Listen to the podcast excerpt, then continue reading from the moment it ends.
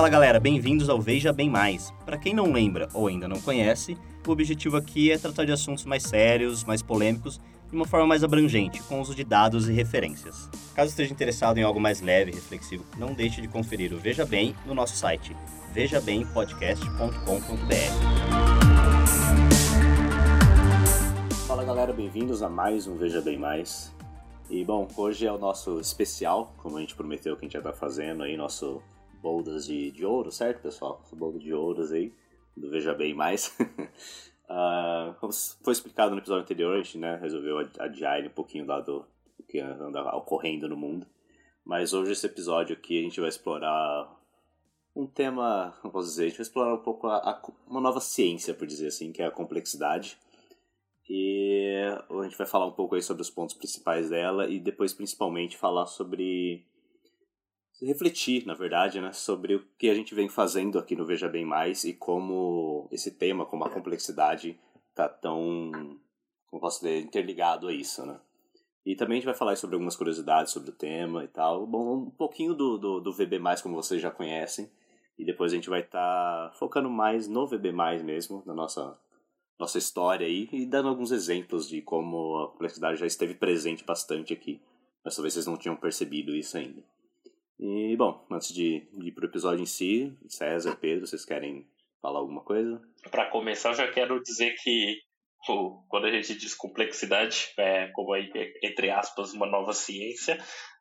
E pelo entendimento que eu tive de, dessa leitura sobre o assunto que eu tive, dá para ver que, na verdade, todo o conhecimento que vem sendo utilizado nesse novo campo é, nasceu desde a Grécia Antiga, né? Então, é uma mistura de algo novo e algo antigo ao mesmo tempo. Só pra você entender como é que é um pouco complexo o assunto. o assunto em si já é complexo. o nome já é um spoiler, né? Sim. É. Mas é importante esclarecer aí que é, nova ciência é uma maneira meio que de entender que é algo diferente, mas é, na verdade, só uma, uma perspectiva, uma outra perspectiva sobre a ciência mesmo. Né? Não é que está reinventando a ciência, senão que é como uma nova.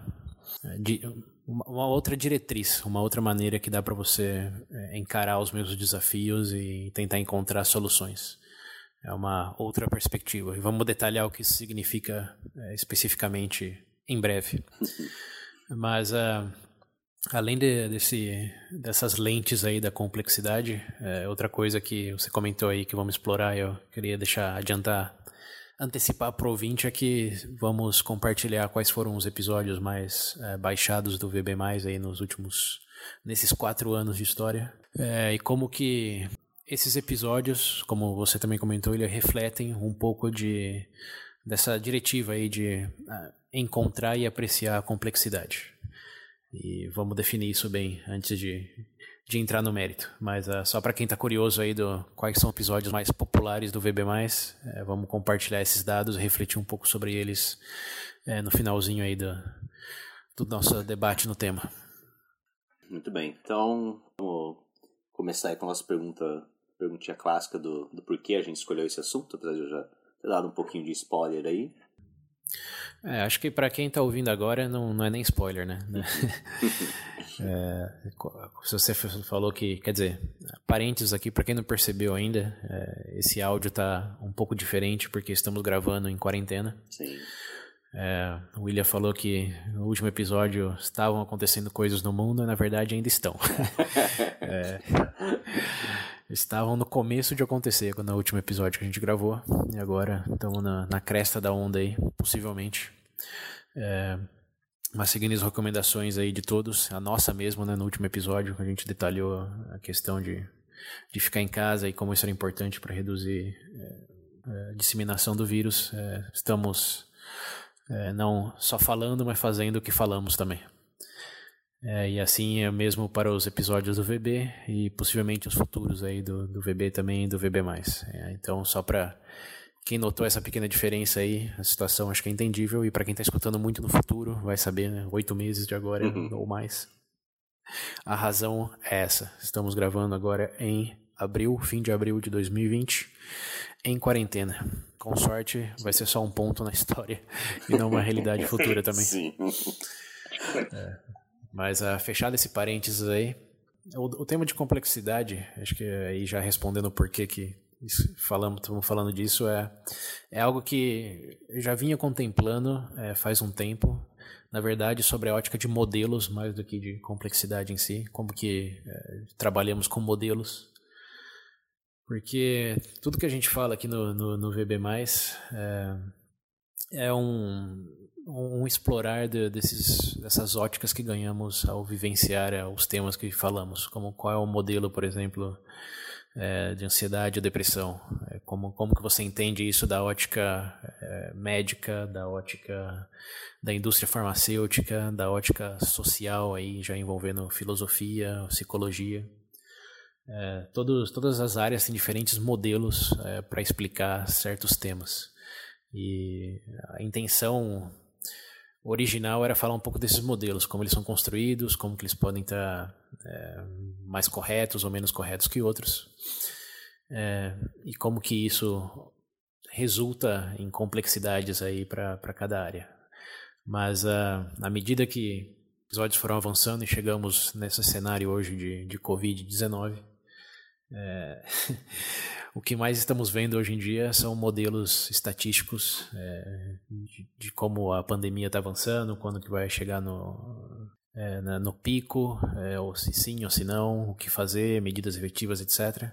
Então essa intenção aí de falar de modelos resultou, coincidiu com esse momento onde modelos nunca foram tão usados.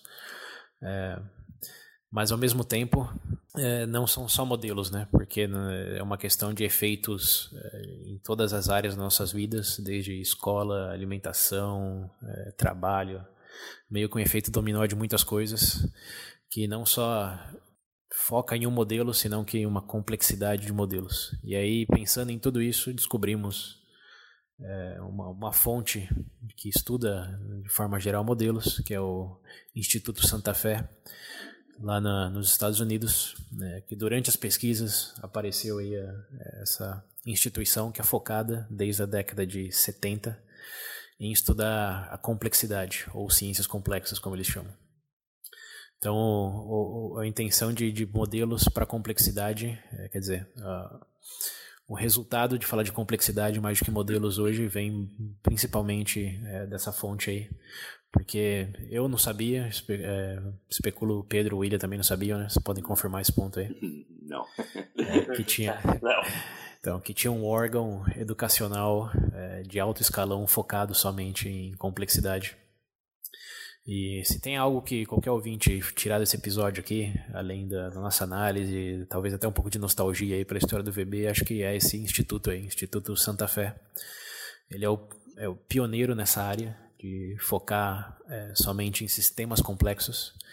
E aí eu acho que já cai um pouco na, na definição. É, mas antes de chegar nela, é, só queria deixar claro que a razão de falar de complexidade com essa terminologia e complexidade vem da, do descobrimento desse instituto aí focado justamente nisso. E como que ela é diferente, por que, que é diferente, a gente pode explicar na definição. Mas só a priori é, por que falar desse tema? Bom, porque estamos vivendo uma situação que acho que é mais explicitamente complexa do que qualquer outra, é, para todo mundo escutando, ou não escutando, né? Porque não, não deixa de ser. E porque, coincidentemente, descobrimos é, essa instituição aí que nos ajuda a entender melhor como funciona essa, essas dinâmicas, de um ponto de vista científico, filosófico, econômico, enfim, tudo que é padrão aqui no VB+, só que, bom, numa escala institucional aí já com 40 anos de história em vez de 4 como a gente. É. é. Você quer complementar da sua perspectiva, Pedro? Por que, que estamos falando disso agora? Não, não, não. Acho que o ponto principal é justamente por conta de casar com o momento, não só do que vem acontecendo a nível mais pessoal, mas ao nível mundo. Mas acho que o ponto mais interessante é a. Como é que eu posso dizer que o VB, quando a gente estruturou o VB, parece que tava, que a gente bebeu da mesma fonte, né? Na ideia da própria estrutura do Veja Bem, quando a gente estava estipulando lá atrás, de trazer, de tentar conver, colocar diversos pontos diferentes, tentar fazer convergir aquilo num só caminho. Então eu sinto que o VB, felizmente, nesse caso a gente pode até se gabar de dizer que está tentando beber da mesma fonte aí, pelo menos nesse, nesse ponto, né, nessa premissa. E no segundo momento, é, eu, eu realmente acredito que talvez hoje seja um assunto novo, inclusive como vocês mencionam, tem muita gente que desconhece, mas dado a, a dimensão da coisa, é, inclusive eu pontuar para colocar um ponto a mais aí, o Instituto Santa Fé realmente foi o pioneiro no campo, né? Fundado em 1984, você mencionou, né? Década de 70. E, mas eu vi que hoje já existem mais de 50 institutos trabalhando nesse, nesse campo. Então acredito aí, vai, que talvez, não sei a, a, a curto ou médio prazo, é, ou médio prazo, né? Mas acredito que a longo prazo, por conta desse novo campo surgindo aí, a gente vai, vai ter muita, muitas surpresas no caso, imagino eu. Talvez algumas a gente não tenha nem a oportunidade de notar, né? Porque realmente fica restringido mais ao campo acadêmico. Mas em contexto geral, eu acho que é um caminho que está se pavimentando e que, querendo ou não, em algum momento vai, vai ser aí de conhecimento popular, porque eu imagino que vai vir, como eu mencionei, diversas surpresas aí, inclusive descobertas. É, um, um pouco de, de contexto aí. É, na, na verdade, o, muito dos os modelos criados no Instituto Santa Fé epidemiológicos é, que estão sendo usados hoje aí através do mundo para entender melhor o Covid e prever, tentar prever algumas coisas, foram é, fundamentados no Instituto Santa Fé na década de 90 e no começo dos anos 2000. É, então, não, é, essa, essa, coisa de surpresas, insights, é, já estamos vendo hoje já. Né? Como você disse, ela ainda no, no, seu escopo mais geral está restrito ao campo acadêmico, mas uh, no, no, dia a dia, acho que se teve algum momento em que o que eles estavam fazendo lá veio à luz à tona é hoje. Né? Estão usando esses modelos epidemiológicos e também é, outros modelos de uso populacional que eles começaram a, a pesquisar lá faz 20, 15 anos mais ou menos. Então, é, mas vamos entrar nesse detalhe aí no, quando a gente chegar na definição do que, que a gente está falando e vai ficar tudo, tudo mais claro. Bom, então acho que agora que a gente já falou o porquê a gente né, escolheu esse tema, esse tópico hoje, uh, acho que tá, vamos já definir ele, né? Que vocês acham? Já definir o que, o que é esse estudo, o que é a complexidade, afinal. Antes da gente entrar aí nos, nos nossos exemplos do, dentro do VB. É, então, é, como, de novo, o nome já evidencia, é, não, é, não, é, não é uma questão simples, e esse é justamente o ponto que diferencia. É, aqui acho que é bom esclarecer que não, não estamos falando de, de complexidade no sentido corriqueiro da palavra, como complicado é, é, difícil. Eu ia até, é que... eu ia até antes de começar, até mencionar um ponto, talvez para uma associação mais fácil, a gente fazer uma interpretação de, por exemplo, é, eu entendo que provavelmente quem está ouvindo vai fazer associação de palavra com o significado dela mesmo, complexo ou complicado mas a gente entrar no mérito de dizer que a gente vai fazer uma análise de sistemas complexos. Seria mais fácil? Essa associação de sistemas já? É, para que seja complexo no sentido que a gente está falando, é, é, é, necessariamente sistemático. É, não é, digamos, um complexo, uma receita de bolo complexa. É, é mais então, é mais, mais, mais no sentido realmente sistemas dinâmicos adaptativos. Acho que esse é o termo mais é, tecnicamente correto para definir. É, e aí, sistemas que todo mundo entende que é um conjunto de coisas. É, dinâmicos é que muda, né, ele não é estático. E adaptativo é que ele muda segundo a circunstância, né? não é, de novo, estático, que é sempre faz a mesma coisa sempre como um motor de carro. Acho que aí a gente já necessariamente precisa chegar mais próximo da definição com exemplos. É, mas como o Pedro bem pontuou aí, estamos falando de uma definição usada nessa nesse âmbito mais acadêmico é, de ah, sistemas complexos. Mas vamos tirar os sistemas aqui porque é necessariamente sistemático a complexidade que estamos falando. Mas é, é, realmente uma definição particular, principalmente baseada em tudo que a gente leu e consumiu desse Instituto Santa Fé. Então pode ter outras definições um pouco menos ou mais estritas em outros âmbitos ou outras esferas aí institucionais. Mas o que a gente vai falar hoje é baseado nessa do Santa Fé aí, que é sistemas adaptativos, é, sistemas dinâmicos adaptativos. Sistemas complexos, vou chamar de assim para associar. É.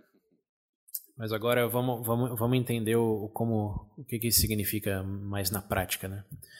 É, então, como eu comecei a falar, né, o que isso diferencia de algo simples e algo complicado é que você pensar num espectro é, de coisas ordenadas e previsíveis, como por exemplo sinuca, é, você aplica uma certa força no taco e na bolinha e você pode prever aí com as leis de Newton a que velocidade ela vai, em que direção ela vai, etc. É, esse seria um sistema, assim, vamos chamar de simples, porque ele é, é controlável é, e previsível. Então, chutar uma bola, no caso, também, você sabe é, que a variável, ignorando resistência do ar e essas coisas, é, esses exercícios aí de ensino médio de física, esses seriam sistemas é, simples, lineares, ou o que eles chamam de mecânicos. Né? Você tem você insere um número e sai exatamente aquele número que você espera. Então, 1 um mais 1 um é igual a 2 necessariamente, não tem muita complexidade aí.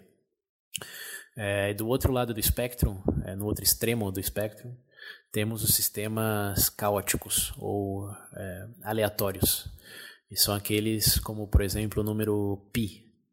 É, não, não dá para prever o número que vem em seguida. Você consegue calcular ele até a casa decimal que você quiser mas não tem uma maneira de prever qual será o próximo. É um sistema chamado é, aleatório ou caótico. Realmente você coloca uma coisa e não tem ideia do que vai sair na outra ponta. Aí, assim, numa analogia mais é, não tanto acadêmica, mas ilustrativa, é pensa de alguém que você consegue insano. você fala uma coisa e vai saber o que vai interpretar, o que vai fazer com aquilo. É, né? imprevisível, aleatório e imprevisível. Esse é, é, o outro extremo desse espectro. E a teoria do caos. Aí, em resumo, a gente. Eu ia colocar só mais uma piadinha, então a gente tem os dois exemplos, o caipira e o louco, dos dois lados. é. De maneira caricaturesca, não pode ser. Sim. É, é, e, os nomes, então, mais técnicos aí dos dois extremos é um mecânico e o outro uh, seria mais estatístico, ou, que aí já, assim, no mundo quântico, e eu acho que a gente já falou disso aqui algumas vezes, é algo que você determina com probabilidade, qual que é a probabilidade disso acontecer, você não fala o que, que vai acontecer. Você traça uma curva aí e fala, baseado nisso, é provável que isso aconteça, mas é bem possível que não aconteça ou aconteça de forma totalmente diferente também. Então, esse é o sistema aleatório, que talvez exploraremos em futuros episódios do VB, aí também, porque vale é, vale o exercício. Mas o, o sistema complexo, é, mais especificamente falando, é o que está justamente no meio desses dois extremos aí. Então, seriam coisas que é, você tem certa poder de, de controlar e de prever, mas aí ênfase no certo. É, mas ao mesmo tempo você tem várias variáveis ou vários é, matéria-prima e inputs no caso que são aleatórios. É, e aí os exemplos mais usados seria o tempo. É, você, consegue prever mais ou menos se vai chover ou vai fazer sol, mas o seu nível de certeza quanto a isso é, depende do, da matéria-prima aí, do que, você está mais considerando. É a umidade no ar, é a frente fria que vem de algum lugar, é, você tem, nesse que a gente falou nesse espectro, você pega um pouco dos dois. Dá para fazer algumas contas mais certeiras, mas ao mesmo tempo, como a gente já falou também daquele tal de efeito borboleta, é, uma pequena coisinha em um lado do, do hemisfério, quer dizer, do, do, do, planeta, pode causar uma grande um furacão do outro lado. E isso, isso é cientificamente é verdadeiro. Bater. É, sabe, tem um ponto até interessante para colocar aqui, que eu coloquei até para quem é mais entendido no assunto, principalmente filosofia, não sei se já ouviu falar do reducionismo. É, coloco até como exemplo que, a, que o próprio estudo de complexidade, principalmente desse campo de sistemas complexos, seria uma alternativa à resposta do reducionismo. Né? Palavras pobres, pobres aqui. O reducionismo tem aquela ideia do que pegaria esse sistema, dividiria em pequenas partes e a partir do comportamento individual de cada uma ele daria uma explicação def, definitiva do porquê aquilo acontece, entendeu? Ou seja, uhum. é, seria como se fosse o, o, o, oposto a esse tipo de explicação, porque, conforme a gente já mencionou, existem variáveis aí que não podem ser calculadas, então não seria algo tão realmente redutivo ou simplista de explicação, entendeu? Isso. É, essa é outra maneira de, de definir e entender complexidade. É, além dessa coisa do espectro daí, é a questão de. Aí que eu, que eu falando no começo de, de diretriz específica ou perspectiva, que na história da humanidade, de forma geral, é, desde que ciência passou a ser ciência e ter esse nome, ter todo as rigorosidades metodológicas, é, o, o, o, o caminho sempre foi como a gente descobre como funciona o relógio. Você quebra o relógio e vê como as partes interagem é, começa a criar regras de, quer dizer, começa a criar modelos matemáticos de, de como prever quando que o ponteiro vai continuar andando, se ele vai eventualmente andar mais rápido ou vai parar, enfim. E aí, é, acho que um outro bom exemplo é o hoje um dos nossos maiores conquistas científicas como espécie é o acelerador de, de partículas. É, como talvez a gente já comentou aqui, eu não lembro, mas tenho certeza que muitos ouvintes vão saber. Tem um lá na, na Suíça, na França, chamado CERN, que ele colide é, subpartículas atômicas uma com a outra para descobrir novas partículas e forças, energias fundamentais aí da, é, do mundo quântico. Então é basicamente esse do relógio, quebrar o relógio. É, como bate uma partícula na outra e vê o, o que sai para descobrir e avançar nossos conhecimentos. É, então, esse seria a nossa maior conquista científica é, hoje, assim, de forma bem generalizada. E em 2012 chegou até a comprovar lá a partícula de Deus, né, que é, é, foi um momento antes e depois para o mundo científico, é, o bóson de Higgins. É, então você tem essa perspectiva da ciência, né, como funciona. Qualquer área da ciência, você pegar física, química, biologia, você vai é basicamente fazer uma é, autópsia aí do, do que você está estudando, né? Abre para ver o que tem dentro, como o Pedro gosta de falar. Eu estava pensando exatamente nisso. É. Explicando. Mas o, o, que, o que o Instituto Santa Fé, no caso, foi pioneiro em fazer, é, e ainda hoje é exemplo, apesar de ter, quer dizer, além, além de ter outras instituições, né, em conjunto com as instituições, é falar, ok, no, nos últimos 1.500 anos, é, se a gente pegar bom, a ciência começando aí, não, não deu dois anos zero, mas um pouco depois, você tem esse histórico aí de como descobrir as coisas. Mas aí o que esses sistemas complexos, a ciência da complexidade está tentando fazer é ir pela direção oposta. É falar, ok, em vez de a gente quebrar as coisas, por que a gente não junta as coisas e tenta ver o que sai disso? Então, um exemplo do lado contrário aí seria, é, em vez de você pegar um bolo e tentar descobrir a receita ao medir lá no, no ou ver no telescópio o que, que, elementos de farinha que tem ou quantos não sei ml de água se você começar a ferver e ver o que, que evapora primeiro fazer esse tipo de coisa você simplesmente começa a jogar ingredientes junto e ver o que, que sai. Sai um bolo sai uma torta É, enfim, começa. É, é uma, uma perspectiva mais de é, criação. Né? Mas aí o termo mais técnico é, é emergência, né? Que aí é, chega numa das propriedades fundamentais do, da uhum. complexidade. Que diferente do que eu estava dizendo lá dos sistemas mais mecânicos e lineares, que são é, previsíveis e controláveis, os sistemas complexos eles têm uma grande, um grande nível de é, incerteza. Então, você realmente não sabe, como o nome diz, né, o que, que, que vai acontecer, só tem um, uma probabilidade que você pode associar, mas não tem certezas. E o que acontece é que ao juntar esses ingredientes, é, seja químicos, biológicos ou mesmo pessoas, como pegar o exemplo de cidades aí. Cidades é um outro, assim como o tempo, um outro exemplo é, primário assim de complexidade que você tem é, todos esses elementos de pessoas, estruturas físicas, de transporte, etc., que em si mesmo não são necessariamente complexos, mas você tem esses elementos e você junta todos eles num espaço demográfico denso, como todo mundo que vive em cidade grande aí sabe. E o que sai disso? Dá para alguém prever ou controlar o que acontece numa cidade? É, como estamos vendo hoje mais do que nunca, a resposta está mais para não do que para sim, né? A não ser se você morar na China. É, é, existem exceções aí. É, que em si mesmo são exceções complexas, porque também não dá para prever o que esses sistemas vão fazer, né, mais autoritários.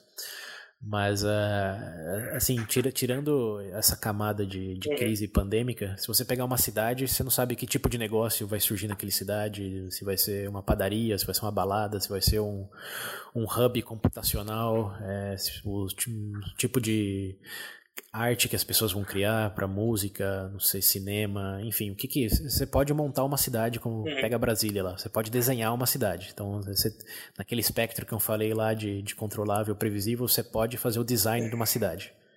Mas o que acontece depois que você popula essa cidade é, e ela realmente começa a operar por conta própria é imprevisível, é aleatório.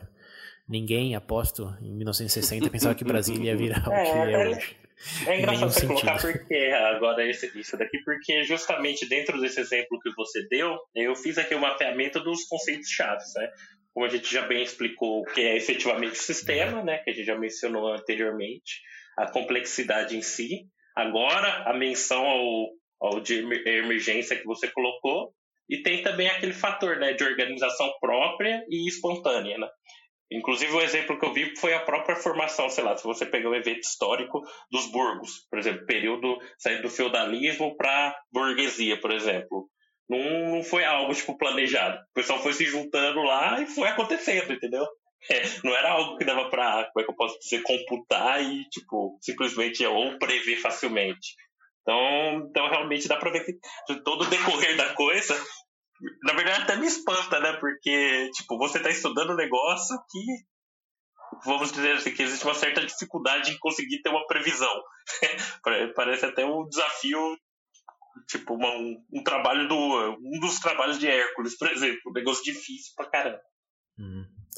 É, e esse é justamente o ponto, né? Que a história da ciência foi mais para uma direção do que para outra, porque quebrar um negócio é muito mais fácil do que construir um. Né? É. Acho que todos intuitivamente sabemos isso. É, mas ao mesmo tempo estamos chegando num ponto onde é que assim também não pode desmerecer esse exercício, né? As partículas constituintes são extremamente importantes para entender os sistemas e também é, modulá-los ou replicá-los de outras maneiras, como um avião, por exemplo, a gente teve que descobrir a aerodinâmica aí dos pássaros, etc. Mas a, a replicou isso de outra maneira. Nenhum avião parece um pássaro, por exemplo. Mas é, é o nosso entender da, das, dos fluidos aí, o sendo o ar um fluido da, da, aerodinâmica, que a gente entendeu isso realmente estudando as aves, é, que permitiu que isso acontecesse. É, então a gente sabe que o mesmo relógio, né? Para construir um relógio, você não teve que quebrar um relógio primeiro. é, mas é, ao mesmo tempo, isso só, só acho que explica um pouco por que, que a direção sempre foi mais para um lado do que o outro. Porque um lado, é, de forma generalizada, assim, é, é mais fácil no sentido que são coisas que dá para você controlar, desenhar, fazer experimentos, enquanto que o outro é meio que um risco. E pode ser que você aprenda coisas, ganhe insights e tenha algo útil, ou pode ser que não, né? Aí que está, de novo, a questão da imprevisibilidade. É, e essa coisa de comportamentos, organizações espontâneas, é justamente essa questão da emergência aí, né? Que é, o comportamento, novas estruturas emergem da junção é, desses elementos é, relativamente simples que você coloca.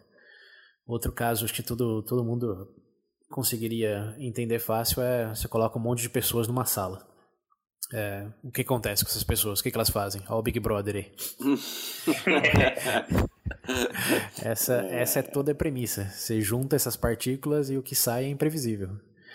É, mas o que, que você o que, que você aprende disso é o que o Santa Fé, Instituto Santa Fé e outras é, instituições parecidas estão é, focando.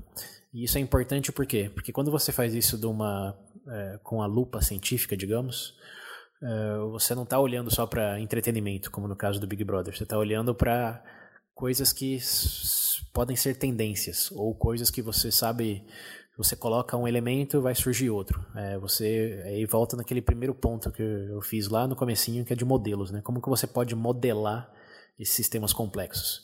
Essa é a real razão é, do instituto existir e do, do, desse tema hoje ser mais forte do que nunca porque nessa mescla aí de totalmente aleatório com totalmente controlável não dá para você fazer uma equação uma equação não vai resolver porque ele não é linear e também você não, não, não é tão aleatório ao ponto de dizer, ah, não, não tenho nem ideia do que vai acontecer. Dá para ter uma ideia assim. Ah, como que você melhora essa ideia? Desculpa, Pedro, só terminar o raciocínio.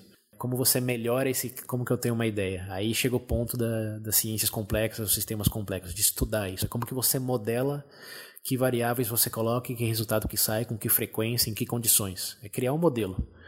É, só para fechar num exemplo, aquele da sinuca, por exemplo, que eu falei que é um é relativamente simples. Você pode modelar é, com equações bem básicas o, a força do, do, da atacada, é, a velocidade com que a bolinha entra na. Como que chama o negócio da caçapa. Mas é, se você fizer um jogo, por exemplo, de celular com isso, com só essas equações, o jogo vai sair legal, né? Tudo bem.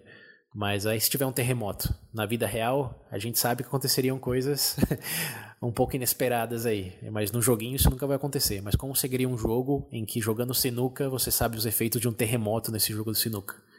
É aí que começa a complexidade. É considerar mais variáveis e considerar a probabilidade de uma coisa acontecer outra, de criar esses modelos que podem melhor é, representar esses distintos cenários aí. Então essa é a grande pegada aí do, do porquê que isso é importante e está sendo tão estudado hoje. Não é porque é, é, divertido ou porque é necessariamente difícil, mas porque tem essa aplicação útil de criar esses modelos, com tantas variáveis, muitas delas sendo aleatórias, como que você chega mais próximo de algo é, que seja possa ser realmente é, aparecer na realidade. Então, é, de novo, modelos. É, como você cria melhor, melhores modelos. É, é, isso que faz a ciências complexas. Não, foi até interessante o ponto que você colocou, porque eu, vi, eu fiz aqui, peguei algumas características que eles dizem que podem estar, por exemplo, inclusas num sistema complexo, né? A primeira deles que seria, como é que eu posso é, tentar traduzir? É cascading failures, que é tipo assim, digamos que um componente de um sistema complexo, se porventura ele venha a falhar, pode ter, tipo assim, consequências em todo o funcionamento do sistema. Será, se a gente pensar num cenário, por exemplo, de economia ou própria questão da epidemia hoje, né? Tipo, efetivamente, um, o, sei lá, o vírus não afeta só, tipo, vai no, entre aspas, aí, a saúde das pessoas, mas todo o sistema econômico do mundo, por exemplo. Só que ao mesmo tempo tem uma outra característica que também a gente já mencionou, que a relação desses sistemas não são lineares. Então a gente tem um exemplo, por exemplo, é, por exemplo, do efeito borboleta que a gente mencionou. Só que eles colocam aqui, por não ser linear, no caso, pode ocorrer o quê? De uma pequena mudança ter um, por exemplo, realmente um efeito catastrófico, um efeito proporcional ou nenhum efeito. Então, tipo, quando eu li a primeira vez que eu abordei, eu fiquei até um pouco confuso, né? Porque o primeiro item fala que, tipo, que existe a possibilidade dessa. acabar com o funcionamento de todo o sistema, e ao mesmo tempo você tem um outro item que diz que, devido a esse conceito de não linear, existe a possibilidade de se acontecer algo, nada mudar. Entendeu? Uhum. Então, então, ao mesmo tempo que eu fui me adentrando mais, eu devo dizer que em alguns momentos ficou até confuso para mim, né?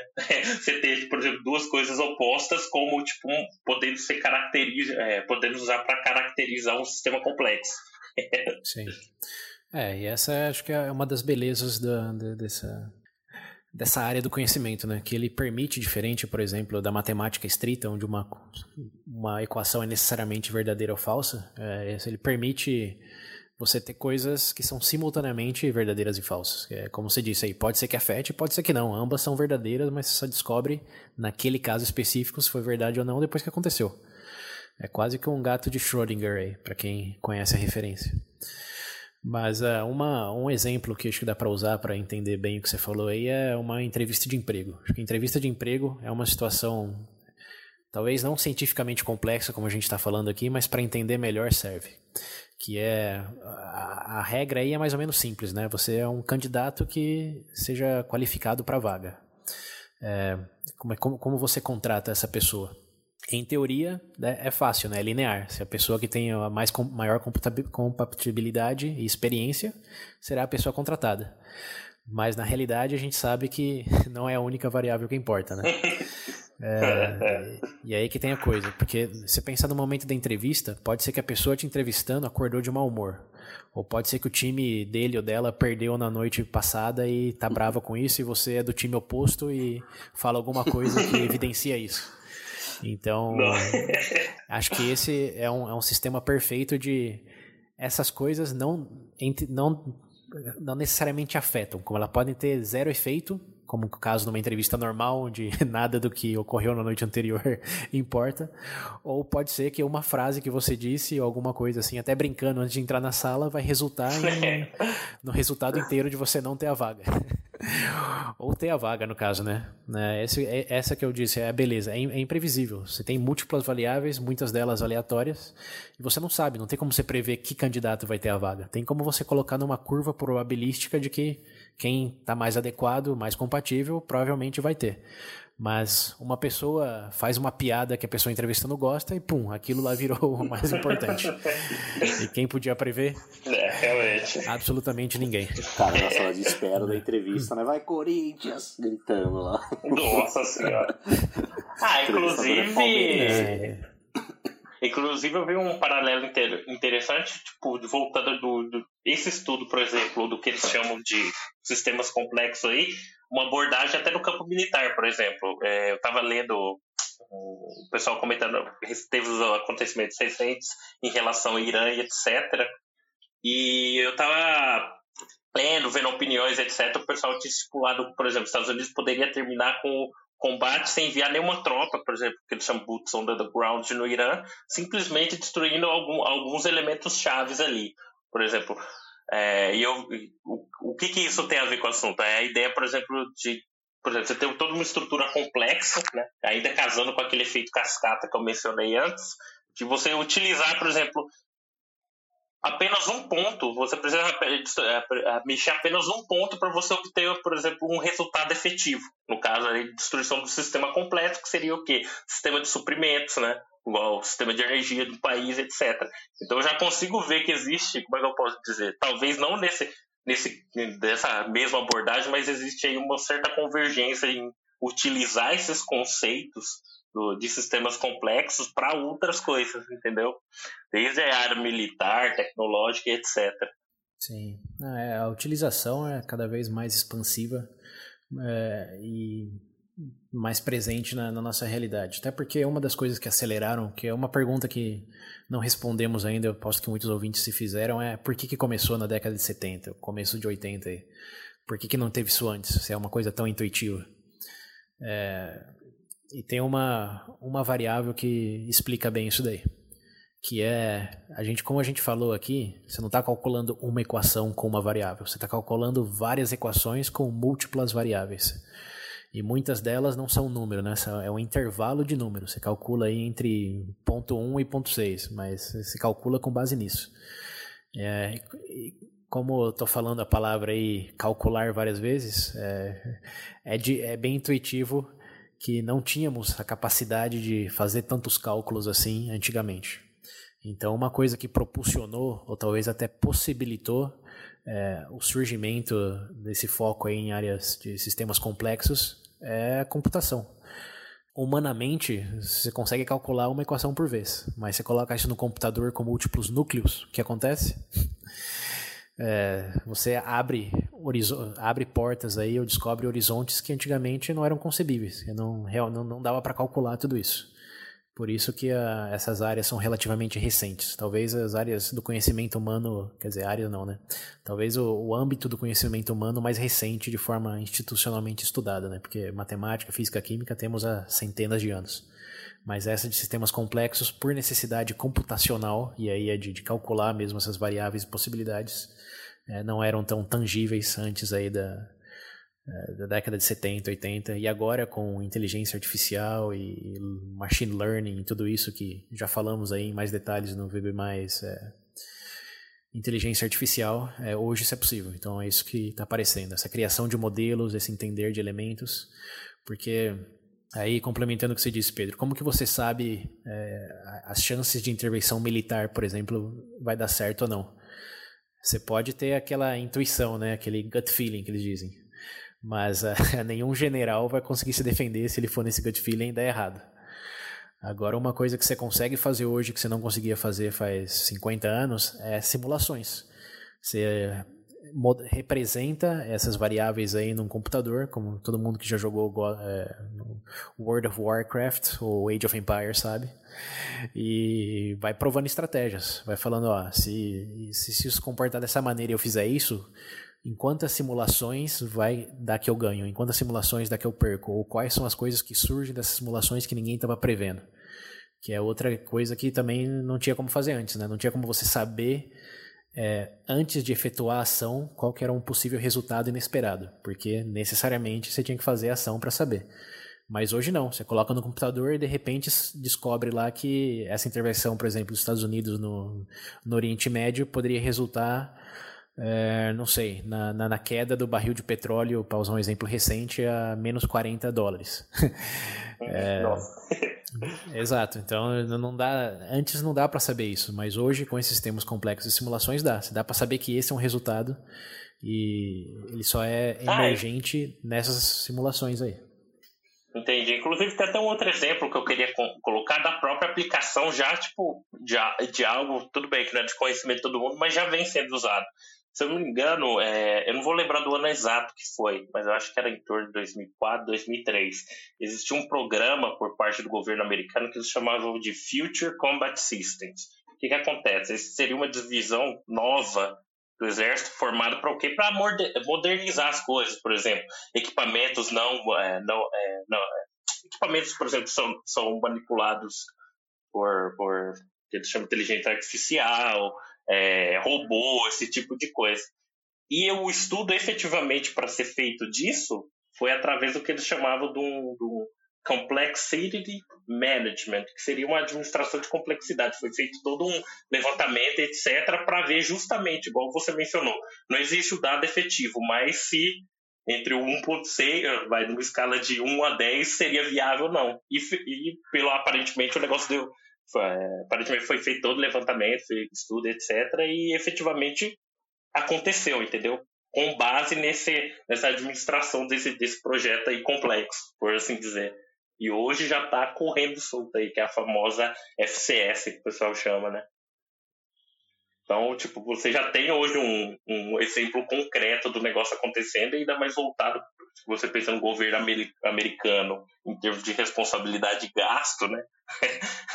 Vem sendo aplicado aí de uma forma já bem, como é que eu posso dizer, direta, né? Não é só uma coisa teórica, mas.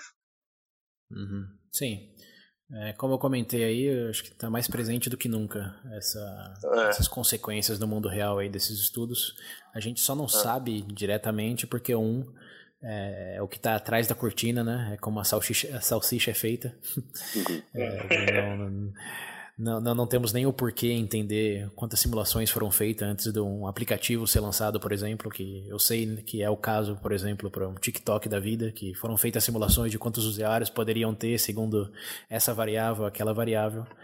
É, como a gente só usa. A gente usa, se funciona bem, maravilha. Se não, a gente uhum. pula para outro que funciona melhor. É, é que para mim, César, é, só para concluir, é que para mim era muito mais palpável, até quando eu fui abordar esse assunto, pensando no meio econômico, né? Por exemplo, aquela ideia de, é, ideia de livre, a própria ideia do livre mercado, por exemplo. Para mim era mais fácil fazer essa associação voltada para apenas essa questão econômica. Eu não tinha essa perspectiva dentro desse assunto para aplicação para outros campos. Provavelmente em relação ao próprio governo já utilizar esse tipo de coisa. Então, foi, foi surpresa mesmo. É, na verdade, assim, de novo, tem, tem que separar um pouco, mas ao mesmo tempo a união uhum. das questões técnicas é, e as questões pragmáticas. É, como, como eu comentei aqui, a gente construiu um relógio antes de quebrar um relógio. Então, é esse exercício de juntar coisas e ver como se comporta e aprender com isso, é, não é que nunca foram, não eram feitas antes. Não é que sistemas complexos só hoje estão dando resultado ao longo da, da história humana. Aí tem um exemplo ou outro, como as cidades, por exemplo, que nasceram que faz centenas e centenas, milênios de anos. E elas são, são exemplos de complexidade. É, mas de forma técnica e estudada academicamente, com é, área computacional dedicada a isso, instituições focadas nisso, e esse, esse é o novo. Então, é o que você está mencionando aí é mais um resultado direto disso, né? Como que esses modelos criados em instituições como a Santa Fé é, são usados hoje. É, a maioria a gente não sabe, nunca vai saber, porque, de novo, é uma coisa que está atrás da cortina. Mas é um exemplo direto disso, né? mais do que da, da perspectiva é, de ciências complexas em si mesmo. Um outro ponto importante é, esclarecer aqui é que todos esses modelos criados aí, é, eles não, não são perfeitos. Né? É, eles, como a gente falou aí, é, são necessariamente um, um, chute melhor dado. É, que você tem eles dão mais informação num contexto onde não existia quase nenhuma informação, onde parecia aleatório ou uma coisa de histórico, né? Porque sempre fez isso, vai fazer isso, mas não significa que é, seja o, o, mais efetivo. Mas é, todos os modelos é, criados aí com essas múltiplas variáveis, múltiplas equações, tem que lembrar que são modelos. É, e como tem uma frase aí de um estatístico italiano famoso, diz, todos os modelos são falsos, mas alguns são mais úteis que outros. e essa é a pegada da, dessas ciências complexas, é gerar modelos mais úteis, não necessariamente verdadeiros. E aí tem até uma anedota interessante, que é do... Falando de modelo, é, vocês sabem que o heliocentrismo é uma coisa que surgiu depois do Copérnicos, né? Lá em 1500. Uhum. E antes disso, existia um modelo geocêntrico aí, planetário, solar, é, que foi usado por pela civilização no geral, por marinheiros, cientistas, por mais de 1.500 anos. É, e era um modelo que previa, até com em certas medidas corretamente, onde você veria cada estrela em cada época do ano, é, que o Sol ia nascer em tal lugar e se pôr em tal lugar. Era um modelo, por 1.500 anos, válido. Era um modelo que você colocava um input e saía o output lá do é, o que você realmente estava prevendo. O sol ia estar naquele lugar, naquele horário, ou aquela estrela ia estar naquele lugar, naquele horário, a época do ano. É, e era um modelo, era um modelo que nem, não era pouco criticado porque realmente atendia as demandas de, de modelo, é. que é ser útil. Mas o que, que, a gente descobriu aí depois de Copérnicos? ele estava totalmente errado, né? Não é um pouco errado, ele está totalmente errado. e só descobrimos isso por quê? Porque as perguntas passaram a ficar um pouco mais complexas é, e começaram a perguntar a Copérnicos, no caso, porque tinha inconsistências de alguns planetas ou algumas órbitas. É, e ele mesmo sem telescópio, que já foi o caso do Galileu, conseguiu uh, propor o modelo heliocentrista, que dava resultados mais é, compatíveis com as previsões que ele fazia, segundo o modelo dele. É, mas aí veio o Galileu e já com o advento aí de telescópios, etc., conseguiu refinar mais o modelo e fazer previsões melhores. Então tem que lembrar que é, toda essa questão de modelo aí, seja para o exército, seja para encher um avião de maneira mais rápida, seja é, na medicina, são modelos cuja é, validade é medida pela eficiência em fazer previsões corretas, não que necessariamente representa o mundo tal como é. Porque essa já é outra pergunta que gera um outro é. episódio do VB, né? Seria mais uma verdade com V maiúsculo aí. Não. Mas uh, nesse caso, só deixar claro aí que todos esses modelos não são necessariamente mais corretos. Eles só são mais efetivos em fazer melhores previsões. E muitas vezes nem o são, né? Como a gente vai discutir aqui em breve. Mas é um ponto importante para ter em mente aí. Modelagem é necessariamente para efeito prático, né? não é para representar o mundo tal como é, se é que tal coisa realmente existe. Epistemologicamente não é, não é Deus, falando. Tá? não é Deus. Se tudo Santa tá Fé não é Deus, tá? Por favor, gente. Mas é isso, William. Acho que em poucos 30 minutos aí definimos do que, que a gente está falando. é, acho que deu para definir bem. Acho que o pessoal entendeu o que, o que é. Então. É, só só, só para deixar um ponto final aí, que eu não sei se ficou claro, vai, mas é, pela dúvida. A diferença entre é, complicado e complexo, que a gente explicou a diferença entre o simples né, e o aleatório, mas o complicado para o complexo é, uma maneira de entender é que o complicado é uma questão de múltiplas variáveis juntos. É, como, por exemplo, o motor de um carro. Ou, se você quer exagerar, se você cria um guardanapo automático, vai, você limpa a sua boca. Você vai ter que ter várias estruturas físicas aí que interagem entre elas para fazer algo relativamente simples, mas a gente sabe que essa, esse maquinário todo seria complicado, mas você consegue desenhar, você consegue prever, é tudo mecânico. É, enquanto que o complexo necessariamente tem essa camada aí de, é, de emergência, de ter comportamentos que ninguém esperava. E o exemplo, é, o motor de carro, por exemplo, não é que se você colocar ele embaixo da água ele vai virar um submarino, ou vai se comportar como um motor de submarino. Ele é complicado, muitas partes interagindo, mas ele não se adapta ao contexto que ele está ou muda de maneira espontânea para fazer coisas que ninguém esperava.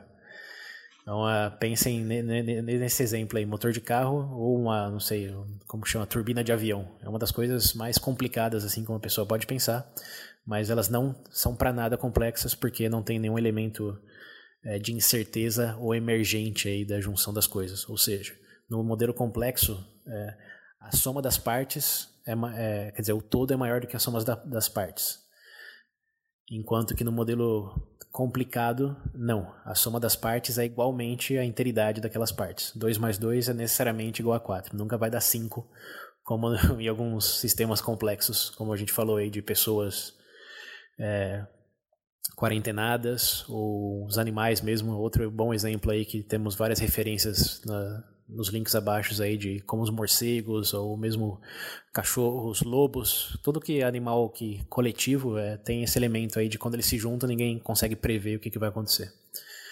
É, eu acho que o exemplo mais bizarro que eu posso dar que é recente é o do, não sei se chegaram a ver um robô feito com células que eles criaram recentemente? Chegaram não, a ver isso daí? Não. Não, não vi. Não. Não. Então, eles estão chamando de robô vivo. É o primeiro robô, entre aspas, aí vivo, criado, que ele é feito com células de, do coração é, e células de pele. Então, as células de pele são estáticas e não se mexem, mas a célula de coração sim, né? ela pulsa.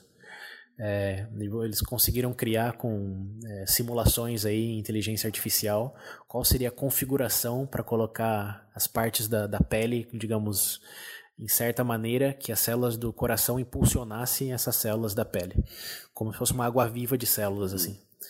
É, e eles programam, é, e eles programam essas células porque eles sabem as que se mexem. Então eles colocam uma célula para se mexer nessa direção, nessa intensidade. Tipo, é entendível o que uma célula faz do coração, por exemplo.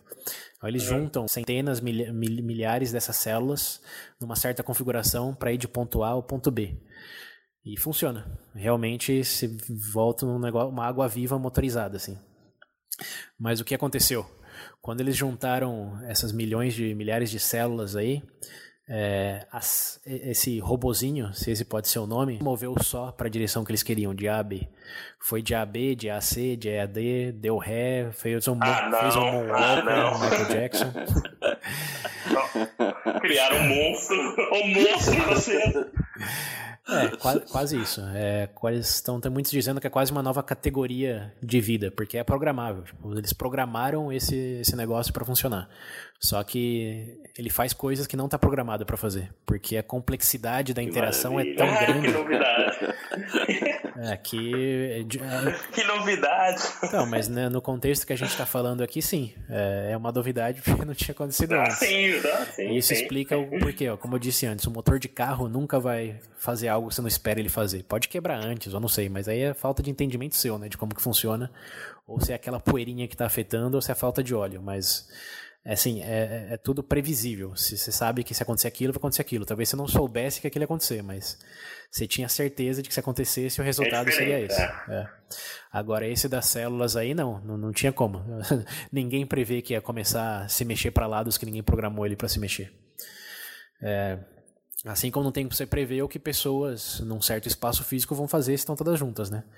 Não tem como você prever. Você pode ter, falar, se eu colocar velhos, a probabilidade é essa. Mas se eu colocar bebês, por exemplo, a probabilidade é essa. Mas o que, que efetivamente vão fazer? Se vai virar um exército ou se vai virar uma orgia?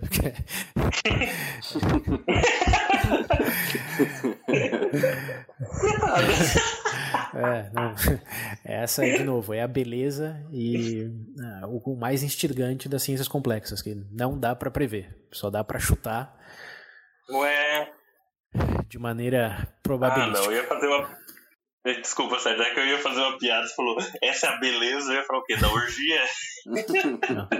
Dependendo da complexidade da sua mente, Então, Pode ser. É, por falar em mente, né?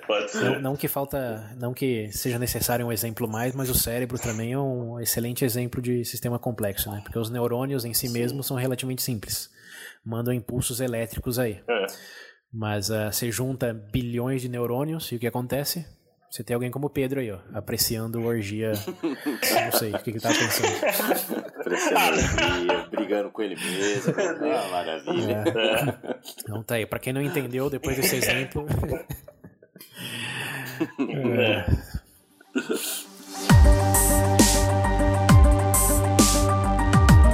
Bom, galera, então agora que a gente, a gente definiu bem aí o que é né, essa complexidade como vocês exemplificaram aí bastante.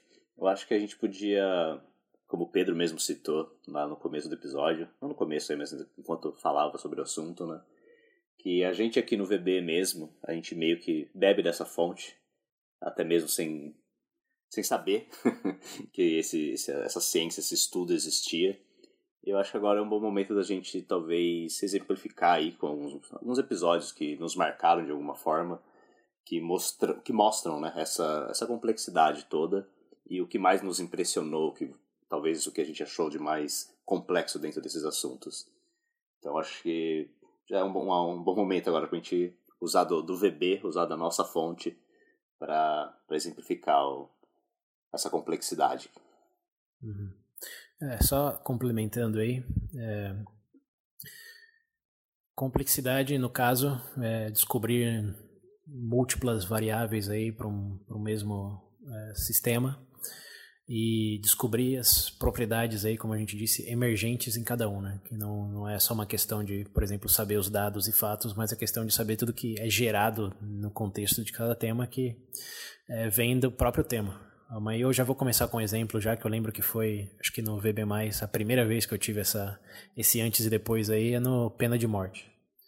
É, pena de Morte parece algo relativamente simples, é, como você seguir aquele, aquela percepção de olho por olho, dente por dente, é, tirou uma vida, paga com a sua. É, assim, tem, tem, tem um histórico aí de milênios por detrás dessa percepção. Então, é, eu mesmo me considerava a favor, é, um pouco antes de gravar o VB+, e via de maneira bem, bem simples essa equação aí. É, mas ao estudar para o tópico e ler artigos, casos, enfim, fazer toda a nossa pesquisa padrão aí, é, eu fui descobrindo as múltiplas variáveis que eu não estava considerando, incluindo principalmente a questão do que a família tem que passar para provar que aquela pessoa acusada daquilo realmente fez aquilo. Né? Não é só uma questão de. É, é sempre claro como o dia que foi aquela pessoa e a culpada pega no flagra, etc. Tem todo um processo de investigação, um processo de, de apelar ou não apelar, é, de instâncias né, que a pessoa tem que passar. E todas as testemunhas, os envolvidos é, com a pessoa é, vítima ou com a pessoa acusada, tem que passar pelo processo e reviver aquela experiência de maneira indireta, né, dando é, testi testemunhos, é, providenciando evidência é, daquele momento que provavelmente foi o pior na vida, principalmente da, das vítimas e seus familiares, né? E esse processo, para que seja efetivo, e essa outra variável que eu não tinha contemplado, é, ele não pode ser feito de maneira simples, né? Em um dia ou dois. É, realmente tem que ter uma investigação, tem que ter um material, é uma coisa que tarda, pode demorar anos, dependendo do caso. Porque o risco, aí que tá, né? Que ninguém correu o risco de matar uma pessoa inocente. É, e como que você garante que não seja uma pessoa inocente? Aí começa a complexidade, né? Com quantas pessoas você tem que entrevistar, quantas pessoas tem que. quanta evidência você tem que ter, como você chega de maneira indubitável àquele veredito. É, é só com muitas e muitas variáveis averiguadas de várias maneiras. É, e isso implica necessariamente, aí já chegando no outro ponto, numa reexposição é, dos envolvidos aquela cena do crime, aquele momento, né? seja os afetados, seja quem, quem fez. E aí, principalmente focado nos afetados, é reviver aquilo, é lembrar do que foi perdido, do que foi causado, e é estar tá naquele, naquela esfera é, da cena do crime é, por talvez décadas, que tem casos aí que duraram 15, 20 anos para serem julgados. É, isso sem nem considerar o custo, né? É, ou a alocação aí de, de, de horas de advogados, de juízes, é, isso drena, drena não, né? Quer dizer, isso é, usa todo um sistema numa capacidade absurda. É, e tudo para quê, no final? É para seguir essa diretriz de olho por olho, dente por dente? Porque se a pessoa incriminada é, já está é, isolada da sociedade, não representa nenhum perigo, qual que é realmente a justificativa para colocar as vítimas em todo esse processo, para gastar tantos recursos públicos, é, se for o caso de a pessoa julgada não, não ter como se defender sozinha? É, como quais são todas as variáveis aí implicadas nesse sistema aí? De novo, tanto do lado de pessoa revivendo a experiência, como do lado de recursos públicos é, sendo utilizados. Uma vez que você abre os olhos para todas essas questões aí que não são intuitivamente feitas, é, a probabilidade, e aqui de novo, lembrando que a complexidade é sempre probabilidade, né? não é certeza, mas a probabilidade é que você dê um passo para trás e realmente comece a reconsiderar a efetividade do que está acontecendo. E não é à toa que, eh, historicamente, a taxa de países que, que permitem a pena de morte só tem decrescido. Né? Quando a gente gravou, acho que já eram meia dúzia. Hoje deve ser até menos, quando antigamente é praticamente o mundo inteiro.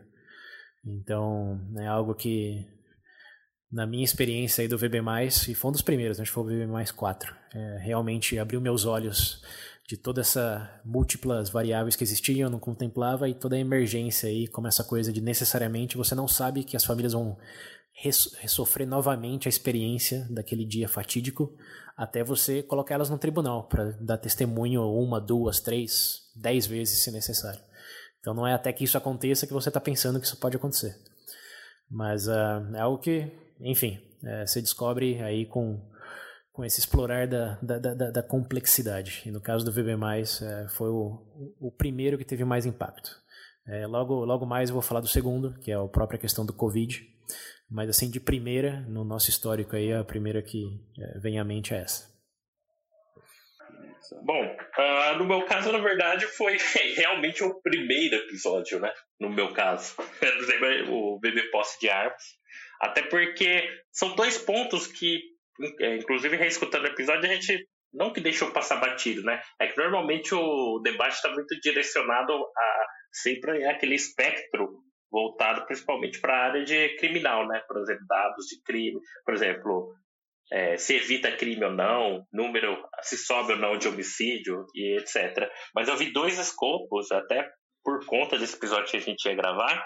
O primeiro é, existe um contexto que eles chamam antropológico, que na verdade está entrando até na discussão hoje de posse de armas. O que, que é?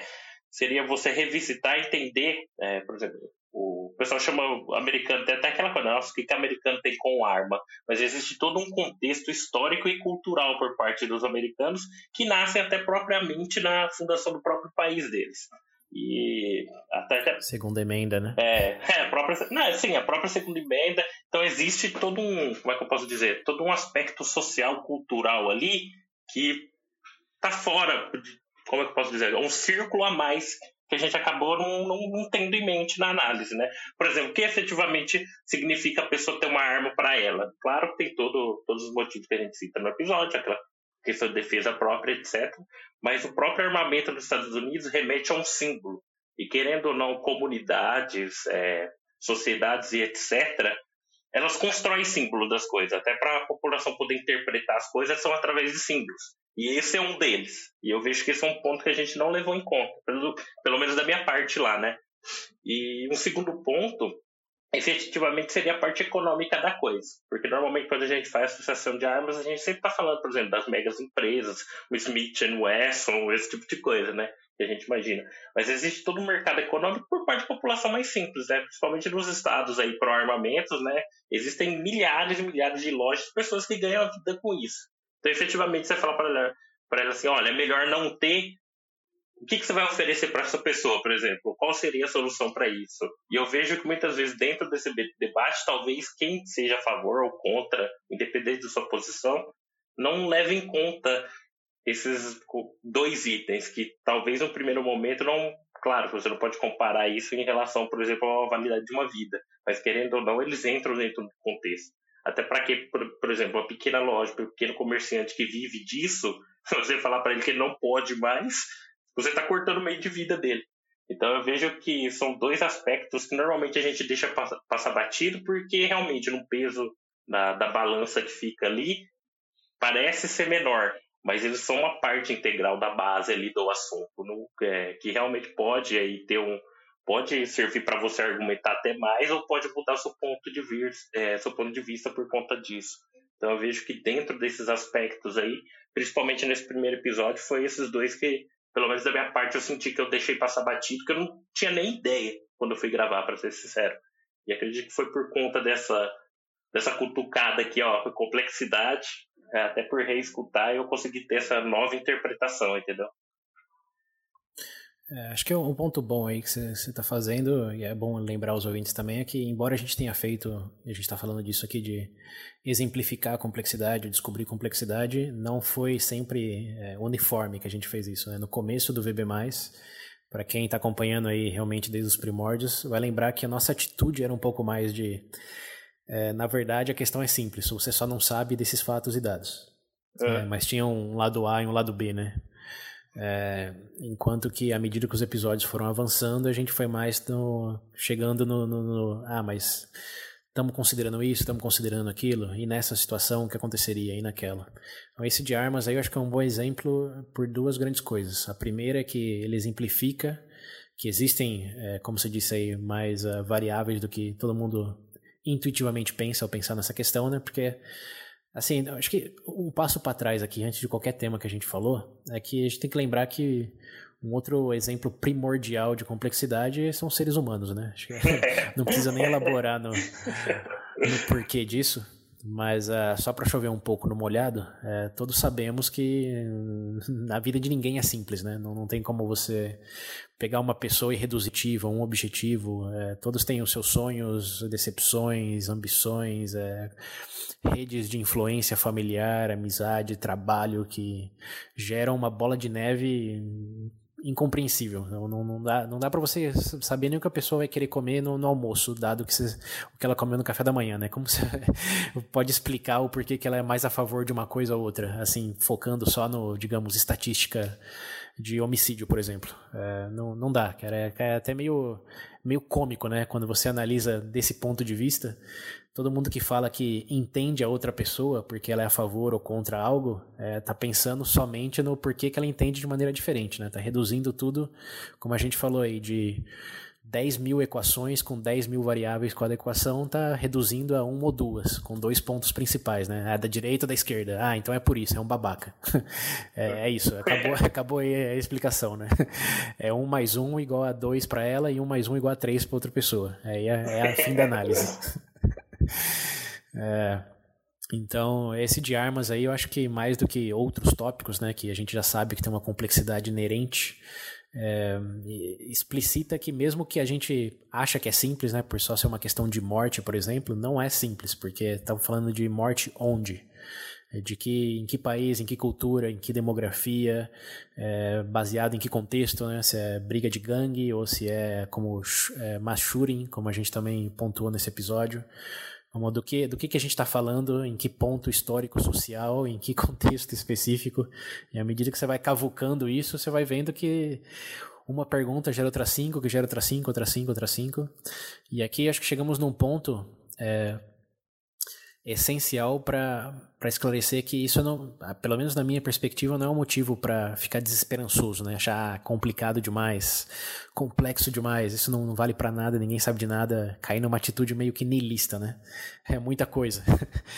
É, eu acho que é o oposto, né? Que eu, eu acho que o descobrir desses novos é, variáveis aí e, e, essas novas incertezas é, dá uma margem para que a gente é, é dá uma perdão, margem porque não... a gente. Não, continua, vai. Eu termino depois. Não, perdão, é que eu, é isso, eu... perdão, é que é justamente esse ponto que eu ia colocar é, para tentar finalizar é que realmente, talvez uma primeira perspectiva pareça algo até desesperador, mas eu entendo como se fosse a construção de algo, é a pavimentação do, do terreno, da decisão. Porque se você está tendo mais questionamentos, é porque existe mais oportunidade de abordagem. Quer dizer que existe a possibilidade de chegar ainda em algum lugar. É, a partir do momento que você não tem mais a resposta, ou melhor, você não já tem mais pergunta, você entende é porque acabou, ou porque está explicada a coisa. Mas a partir do momento que está gerando mais assunto, está gerando mais dúvida, é como se fosse, é, se fosse tijolos num prédio. Você está colocando ali mais. Você está pavimentando o, o, seu caminho para chegar em algum lugar, entendeu? Então eu realmente quis falar isso, porque quando você começou a falar, é, era até o ponto que eu queria colocar no final. Porque talvez no primeiro momento pareça desesperador até para a pessoa, dependendo do assunto, né? Principalmente se é alguma coisa muito próxima a ela, mas é justamente pelo contrário. Então tenta pegar, para quem está ouvindo, ou talvez tenha até tenha tido essa impressão, vira o canhão para outro lado. Realmente você vai ver que é até mais, como eu posso dizer, em vez de você estar tá vendo um buraco, eu acho que você está subindo para ver a luz.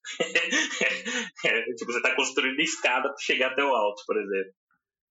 Uhum. É, e aí, de novo, importante lembrar que não é uma luz da verdade com V maiúsculo, né? é só uma questão pragmática do que funciona melhor e o que não. É, que nossa, no, nossas perguntas aí, é, talvez feita de melhor forma em alguns episódios que outro, não é, é verdade, quer dizer, é errado uh, punir é, o crime, por exemplo, penalidade de morte, é errado ou é correto, é ou posse de armas é inerentemente moral ou, moral, né? Essas não são as perguntas que estamos tentando responder.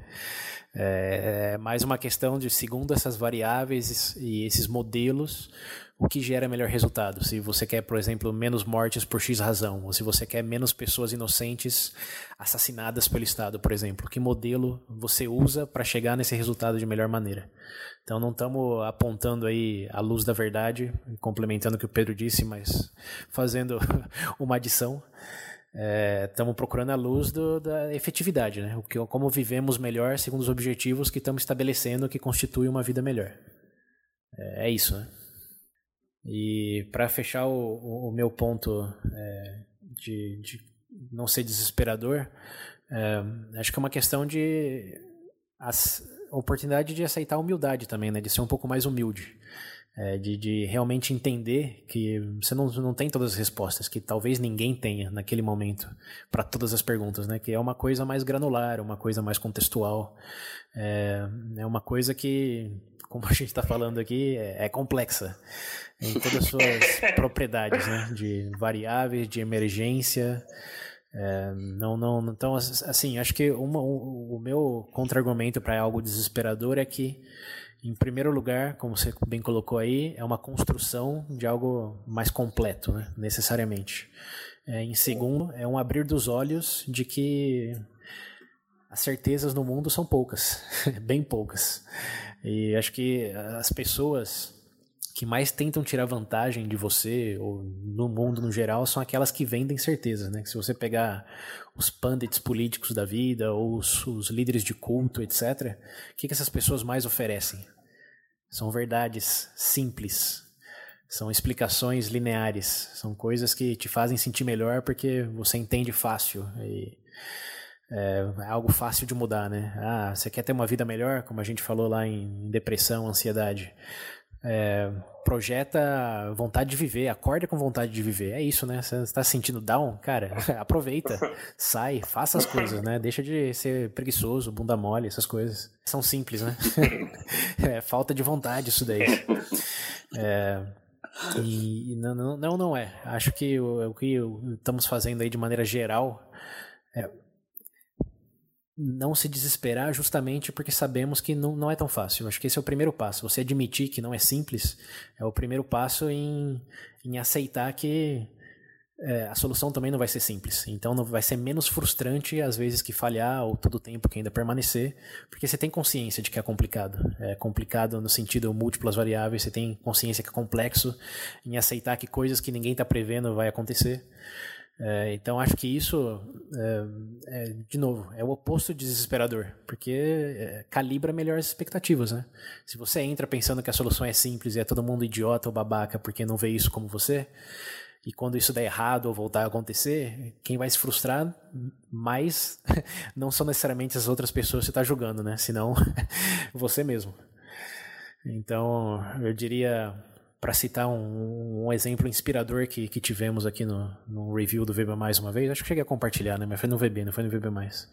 Uma certa pessoa numa rede social aí colocou que é, colocou perdi tempo escutando esse podcast cheio de achismos e incertezas. É. eu lembro desse comentário de maneira tão visceral porque eu achei isso como o maior elogio que a gente, que a gente teve até hoje. Ele colocou como uma crítica, mas é o maior elogio, né? Porque se o nosso podcast chamasse Certezas e Verdades, seríamos líder de um culto. então, uh, de novo, acho que essa, essa questão aí de ser desesperador não é bem assim porque você aceitar, tá confortável com essas incertezas, aceitar que ninguém sabe de você, não sabe de tudo e talvez ninguém saiba de tudo para todas as perguntas, é algo liberador, né? Diminui o estresse e a ansiedade, porque estamos todos, todos juntos tentando aprender e descobrir um pouco mais, e não é, sendo necessariamente ignorantes ou vítimas de outros que têm a explicação simples para aquilo. Mas muito bem. É, desse de armas aí, só para fechar, quem não escutou ainda, links nas referências, assim como pro Pena de Morte. E embora o Pedro tenha pontuado aí que esquecemos várias variáveis, é, aceitem também que vamos esquecer, e esquecemos provavelmente muitas outras e muitos outros tópicos. Mas isso não é necessariamente uma, um sinal de falhas, senão que de, é um histórico, né? E como a gente disse, o de armas, é, o nosso posicionamento era diferente. Quem escutar o de armas, escutar o pandemias aí, ou ansiedade, depressão, niilismo, vai ver que a nossa atitude mudou radicalmente. É um bom experimento social aí também. Escuta o primeiro e escuta o último do VB+. Deixou de ser uma coisa versus, né? É, deixou de ser uma coisa. É simples, só precisa entender melhor isso daqui para Não, é, é, realmente complexo e só podemos entender um pouco melhor isso aqui fazendo essas perguntas aqui. É. Talvez ainda. É, eu acho que tipo, essa coisa da complexidade, bem aos poucos ela foi tomando conta do VB sem a gente nem, nem perceber. É. E... Você tem um exemplo aí também, William? Vira na então, mesa sim, aí. Gente... Aproveitando que, né, dá uma pausa aí no César, que ele tá falando demais. é, mas sim, eu acho que, tipo, se for parar pra pensar episódios que me marcaram, assim, do VB, obviamente também o primeiro da, de armas, uh, eu mudei também meu posicionamento, assim como o César mudou no, no caso do, do Mortis ali. Mas quando eu parei para quando a gente parou para para estudar mesmo sobre esse sobre a complexidade, né, quando a gente escolheu esse assunto, o que uma das primeiras coisas que me veio em mente foi um episódio mais recente nosso, que foi o próprio da ansiedade e depressão, né? Porque, por mais que, né, que eu já tinha uma noção do assunto e por mais que a gente estudou bastante é, sobre o assunto, quando eu peguei agora para reescutar né, o episódio, por causa, né, por causa desse episódio agora da complexidade, é, pegando algum, algumas partes do episódio, você percebe o, o quão complexo é, esse negócio da, da, depressão e da ansiedade realmente é. Porque como o César mesmo citou aqui no, no, no episódio agora, que ele falou que a mente é uma das coisas mais complexas que a gente tem. E dado como esse negócio de ansiedade e depressão, né? Muitas vezes é visto como, entre aspas, um problema, né? uma doença da mente. Que é como a gente falou, comentou no episódio mesmo, que o Freud mesmo sempre dizia, começou dizendo, né? Que é coisas de traumas da nossa infância, é uma coisa mais, psicolo é, mais do psicológico, né?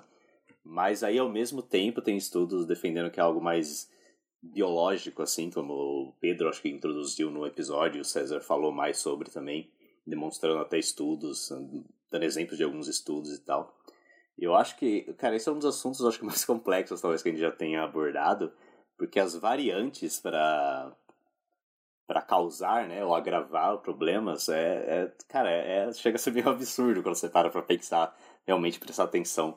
Porque a gente, o Pedro mesmo deu exemplos no episódio como às vezes algo tão simples como o próprio ambiente, como a arquitetura de um lugar pode influenciar no, no, no humor da pessoa.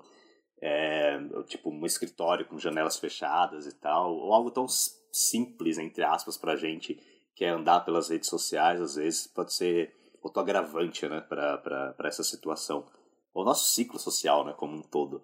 É, é, é como a gente disse, é, a, a depressão, a ansiedade aí, quando você para para estudar o assunto, há uma certa probabilidade de algumas coisas, como a gente falou no episódio, mas a, o imprevisível, o aleatório de como isso pode é, começar ou como isso pode é, se agravar, é, é, é, cara, chega, é, é, é, muito absurdo quando você realmente para pra pensar e prestar atenção, né? São muitos fatores.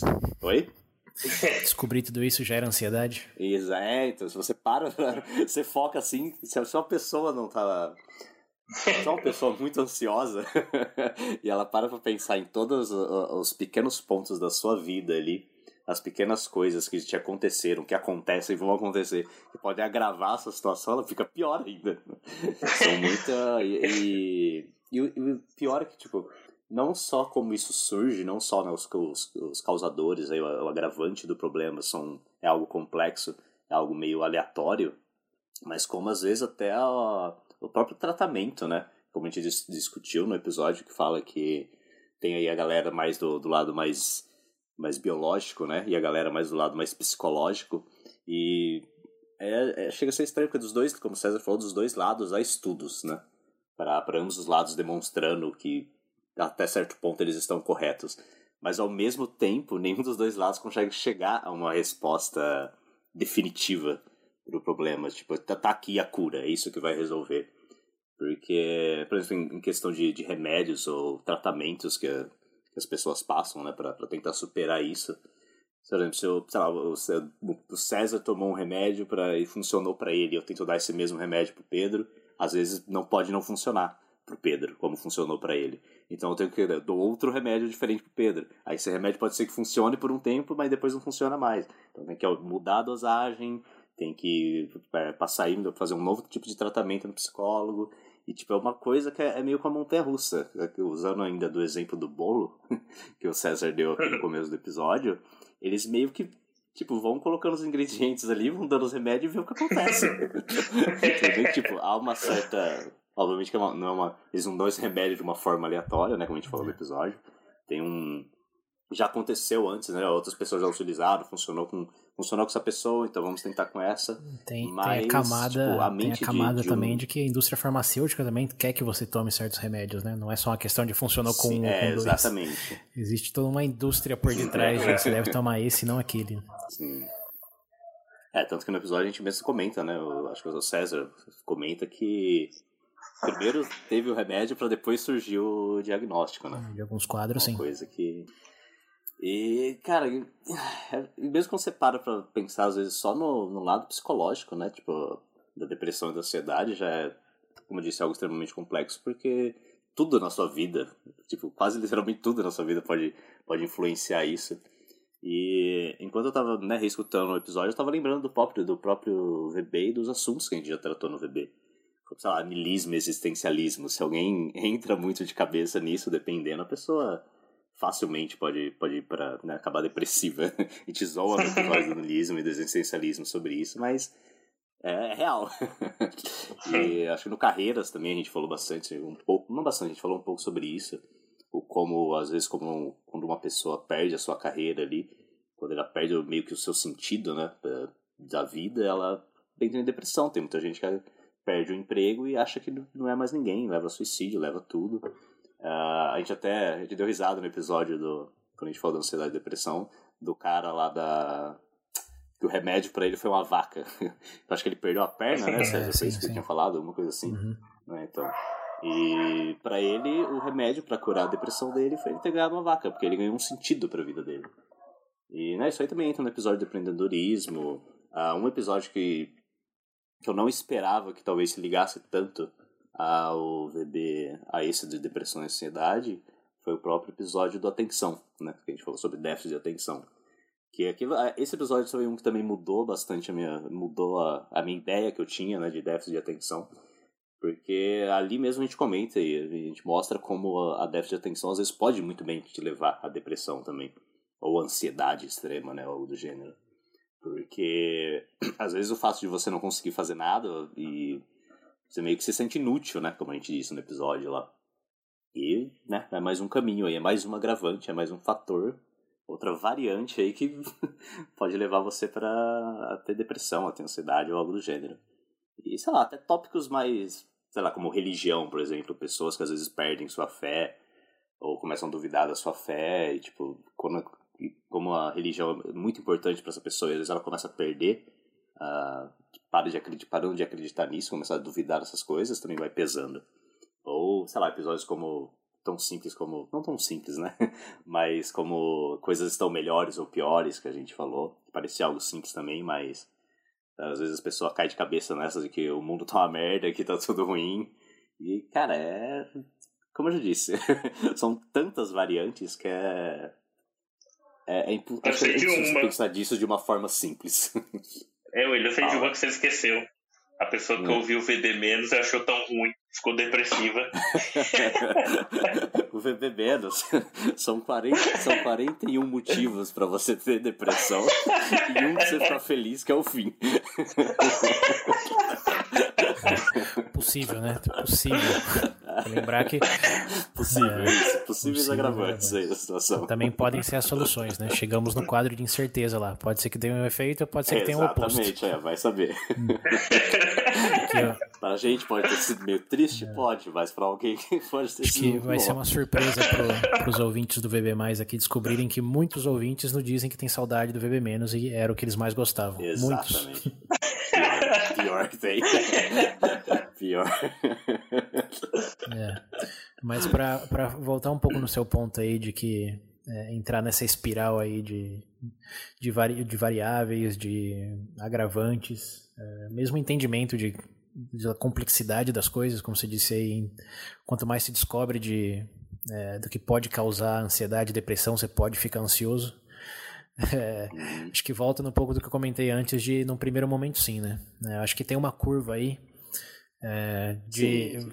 ao primeiro momento, a primeira exposição é algo de dor, mas à medida que você vai entendendo melhor, é algo que na verdade te acalma, né? Porque você vê que realmente você não está, por exemplo, sofrendo de depressão, ansiedade por causa de uma coisa. E normalmente, ou quase nunca é sua culpa, né? Como muitos gostam de dizer, ah, é você que está mal conectado no cérebro, você que é preguiçoso, você que é pessimista, ou seja lá, desculpa barata que, que derem.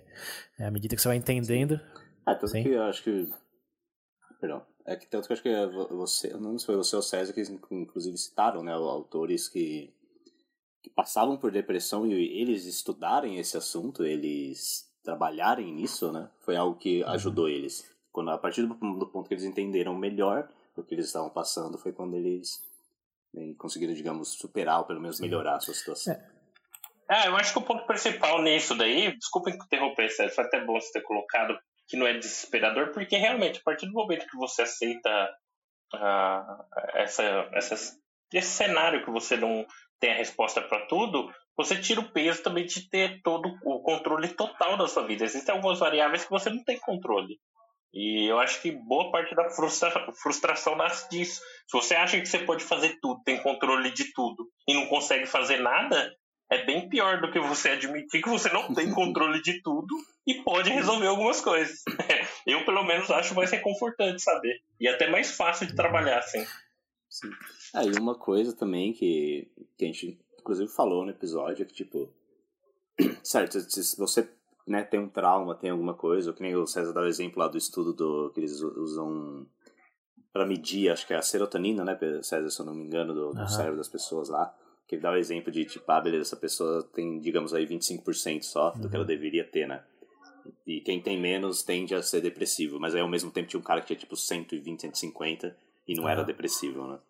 Tipo, uh, que eu lembro que acho, acho que foi por esse ponto que, que a gente tocou um pouco na, na, na parte falando que por mais que tenha os estudos aí e tenha a, a probabilidade de se, se, você tem isso, você provavelmente vai ter isso, uh, não é uma regra. Tanto que, que uh, usando a analogia que o César usou no, no, episódio mesmo, não é a mesma coisa de um osso quebrado, né? Que você tira um raio-x você vai ver ali, tá quebrado. Porque é. no caso da ansiedade e depressão, às vezes a pessoa pode ter, pode dar o seu cheque, o seu cheque ali em todos os pontos da. da eu não lembro agora qual era o nome da, da lista lá do, do negócio da depressão, César, você lembra? A lista dos Estados Unidos? Estados Unidos lá. Sim, é DMS chama. Isso, isso. Diagnostic Manual é, Statistics. Isso. Você pode até dar o seu cheque ali na lista na maioria dos negócios, mas você não tá depressivo. Às vezes é um momento só, né? Que a gente até deu o exemplo que tinha um negócio de luto. Uh, e tem outro que não entra na lista, mas a gente pensou também que às vezes pode ter o mesmo peso como o fim de um relacionamento. Sim. Ou perder um emprego, como a gente exemplificou é, lá. Entra tudo em luto, né? Porque você tá perdendo coisas aí. Exato. Sim, isso, exatamente. Aquela sensação de perda ali. Ou ao ao mesmo tempo você não passa por isso, você não tá em luto, você não tá em nada, mas você tem ali o seu, seu trauma de infância, a sua serotonina tá baixa, etc. Mas você não tá depressivo. Não, não é uma regra, não é porque você tem isso que você vai estar depressivo ou ansioso. Uhum. É, acho que aí tem até lembrar que depressão é uma definição que mudou ao longo dos anos, né? Então, para estar tá depressivo, primeiro você tem que definir o que é estar tá depressivo. E isso é uma coisa dinâmica e tem o seu nível de complexidade aí, porque as propriedades foram surgindo à medida que o nosso entendimento foi evoluindo. É, então, além de tudo isso, tem a questão linguística também, né? Que, como sabemos por um outro episódio aí do VB+, é meio que a, é, é quase que a base, a primeira base para quase tudo, porque é, como a gente falou, né? Como que você define uma palavra? Em que, que você considera? É a correspondência com o mundo, como a teoria de figuras que a gente falou na parte 1? Ou uma questão de quantas pessoas estão usando para querer dizer mais ou menos alguma coisa, como que está no mesmo jogo, que foi a analogia que a gente usou? É, como, como, que você vai de uma coisa para outra? Que tem seus ramos, né? No mundo médico tem que ser uma coisa mais correspondência para não se confundir de órgão para órgão, tipo serotonina e dopamina. Você não pode falar só hormônios, você tem que especificar mais. Enquanto você fala depressão, você não precisa especificar mais. Todo mundo mais ou menos entende o que você está falando. Mas disso, para que remédio você usa, quais são as causas que você atribui, como você organiza departamentos de saúde ao redor disso, você vai abrindo portas, portas e portas. É. Infinitas portas aí. É, mas de novo, não, não, não é necessariamente desesperador. É só uma questão de que, como o Pedro disse, tem muitas coisas fora do nosso controle. E aceitar isso pode ser mais acalmador do que desesperador. E, simultaneamente, é. tem aquela questão também de ser aproveitado, que eu acho que isso é muito forte, eu vejo muito isso hoje, aposto que vocês também nas mídias sociais aí, ou na mídia no geral, que é pessoas com retórica firme, é, dizendo que é simples, de que a causa é simples, a solução é simples, e pessoas que, aí acho que está o ponto, e aqui, ó, ouvintes, estamos especulando já, e não estamos falando com referência nenhuma, mas só nossa experiência mesmo. Ou na minha, no caso, já que é o que eu estou falando. É, que tem essa curva aí do desespero. Quando você, o William falou isso, se você vê que tem muito mais coisas, gera uma certa ansiedade, é, porque são infinitas. Como a gente falou no próprio episódio de existencialismo, uma vez que você confronta a infinidade de escolhas que você tem e a incerteza de que nenhuma delas vai ser melhor que a outra, é, a agonia, como usado o termo por Sartre aí, ou uh, o desespero, como usado pelo Kierkegaard, é inevitável. É, você é mortal e tem infinitas escolhas para fazer e não tem certeza de qual vai ser a melhor. Qual é o resultado? Desespero, agonia. É, isso é quase simples em sua consequência. Mas é, esse é um primeiro momento, né? Um segundo momento é você trocar a perspectiva, é você entender que que bom que eu tenho múltiplas, infinitas escolhas em vez de nenhuma escolha, como se fosse um oprimido ou num sistema autoritário. É, que bom que eu tô vivo, né? Em vez de semi-vivo ou morto. Começa, você pode, com o caminhar da, do, dessa exposição, começar a apreciar é, essa multiplicidade de variáveis e essas incertezas. Que, de novo, ah, Para mim, o que mais me, me surpreende em toda essa questão de complexidade é você ficar confortável com a incerteza. Acho que isso é o, é, é, é o é a espinha dorsal do assunto, meio que a pedra angular para fazer referência a episódios passados. Sabia. É. Porque crescemos, de forma geral, num ambiente em que promove certezas, né? Como a gente falou mesmo lá na educação, Viver Mais Educação, parte 1 e parte 2. Você faz uma prova, a questão tá certa ou tá errada, você tem uma nota. É, se você faz um experimento, você vai ser avaliado por quão bem foi o experimento, né? não por quão mal falando de carreiras aí, né? Você, faz algo no trabalho que deu certo, você ganha bônus, etc. Que deu errado, mas serviu como aprendizado, a maioria das empresas vai ter uma consequência negativa para isso, né? Não é positiva, diferente de um ou outro Google da vida aí, por exemplo. Mas uh, que, acho que o, o, sistema da civilização no total ele recompensa sucesso e certezas, né? E certezas entre aspas aqui, mas a ilusão de certeza, né? Se você pensar principalmente no critério político, é, mais do que educacional, você prefere políticos que falam com confiança e certeza do que vão fazer ou aqueles que falam pode ser que dê certo, pode ser que dê errado, vamos ver o que acontece? quem, que ganha mais votos? Hã? embora acho que todo mundo num certo nível saiba, por exemplo, corrupção, crime, melhoria na educação e na saúde, como a gente falou no, no VB Mais Política, né? Não, não, não, não são questões de um caminho certo, um caminho necessariamente melhor. São múltiplas e múltiplas variáveis. Se a gente está falando aqui de temas relativamente banais, é, como atenção, a gente já descobre infinitas portas. Imagina no contexto social de um país para todos esse, esses termos aí bem abrangentes. É, então acho que todo mundo sabe disso, mas o que, que você quer escutar de um líder? É, ou de uma posição que você projeta de como líder ou uma líder? É que você vai resolver. É que na verdade não é tão, tão complicado assim. É só que a administração anterior fez errado. O problema foram eles. É que agora vai fazer certo. E que é fácil de entender. Se você, de novo, pensar em líderes políticos, ou mesmo líderes religiosos, ou líder de qualquer outra coisa meio cultista assim, a venda de certezas é o que mais gera atenção, que mais gera votos, que mais gera doações ou dinheiro, porque acho que todos temos, estamos nessa ponte aí, nesse limiar de ser exposto à complexidade das coisas. Mas como a maioria, talvez aí por falta de instrução, ou mesmo privilégio, né, porque tem, temos nosso histórico para chegar nesse ponto, mas falta de oportunidade de ver como isso é acalmador em vez de desesperador, eles ficam perpetualmente nesse ponto de desespero, em saber que tudo é complicado e que é, é meio se sentem sem poder para nada, né? Que são é, vítima de quase tudo.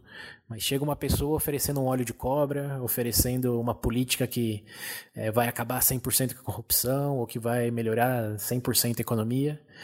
E o que, que você faz nesse momento de vulnerabilidade aí, de, de, de encarar a agonia e o desespero? Cara, abraçamos, abraçamos a solução. Como qualquer pessoa em dor sabe, quando você sente dor, o que, que você mais quer? Morfina. É, como qualquer pessoa que já foi torturada pode dizer com mais autoridade, você vai fazer, dizer Só o que você precisar para acabar com a dor. É. Agora, quando a dor é existencial, hum, é, a solução não é um, uma, um, comprimido, né? Seja de açúcar ou seja de anestésico, de anestésico real. É, é um discurso. E eu acho que isso é o, é o mais acalmador do que a gente tem feito aqui, do que estamos comentando que é a que parece que é mais desesperador a gente à medida que você vai elucidando as inúmeras variáveis envolvidas em todas as questões. Mas ao mesmo tempo, o depois disso, o depois do pico dessa curva aí, é acalmador. Você pensando como um gráfico, é uma coisa como um invertido, né? O desespero vai subindo à medida que você vai entendendo melhor, mas à medida que você chega num ponto em que você realmente aprecia a complexidade, o desespero tende, tende a cair, a ansiedade. É, e isso também está relacionado a um negócio que todo mundo, quer dizer, é bem famoso aí, deixar link nas referências, chama efeito de é, Kruger, é, que é que as pessoas que têm mais certeza normalmente são as que estão mais erradas sobre as coisas. Enquanto que aquelas que realmente entendem que é complicado e falam em termos de probabilidade mais do que vai acontecer ou não, é, são aquelas que normalmente sabem mais do assunto. Mas no olho do público, da, sociedade como atualmente estruturada são menos valorizadas também, né? Ninguém quer uma pessoa falando pode ser que sim, pode ser que não, não sei todas as variáveis, vamos descobrir juntos. É, infelizmente são poucos os âmbitos onde que isso é valorizado, mas por sorte esse daqui do VB+, acreditamos que seja, e é isso que estamos nesse exercício comemorativo aqui, celebrando e, e explorando. Então, é, tipo, exatamente como eu ia falar disso, que aqui no VB a gente sempre tende a às vezes por mais difícil, digamos aí, pesado que um assunto possa ser, por mais negativo que o decorrer do episódio às vezes seja, a gente sempre acaba meio nessa nota de que, tipo, pode, pode ser um problema, pode ser algo ruim ali, mas não, é o fim. É. né? Sempre tem essas infinitas é, possibilidades aí do, do que fazer. E a partir do momento que você reconhece o problema, como você acabou de falar, você aprende mais sobre ele, as coisas ficam mais, mais leves, assim, digamos. Uhum. Como o César disse, acho que assim, é, é algo que o VB tá fazendo, né, que a gente vem fazendo, principalmente, né, que a gente evoluiu para isso, na verdade, como a gente comentou, acho que no começo era, uma, era algo mais versus ali, mas acho que é algo que o VB, o VB tá fazendo bem. Uhum. Eu só ia colocar um último ponto aí. Lembre-se que é da frase: a discussão começa aqui. Exatamente. Ela não termina. Você não vem Quantas vezes resposta. falou isso, né? É, eu acho que é mais claro que isso impossível. Tá aqui pra fomentar. Você já leu lá no site? Aí, como é que é? Ó, só pra resumir a discussão. Complexidade é simples. começa aqui. A discussão começa aqui. Nesse sentido é mesmo, né? Só apertar o play. Exatamente.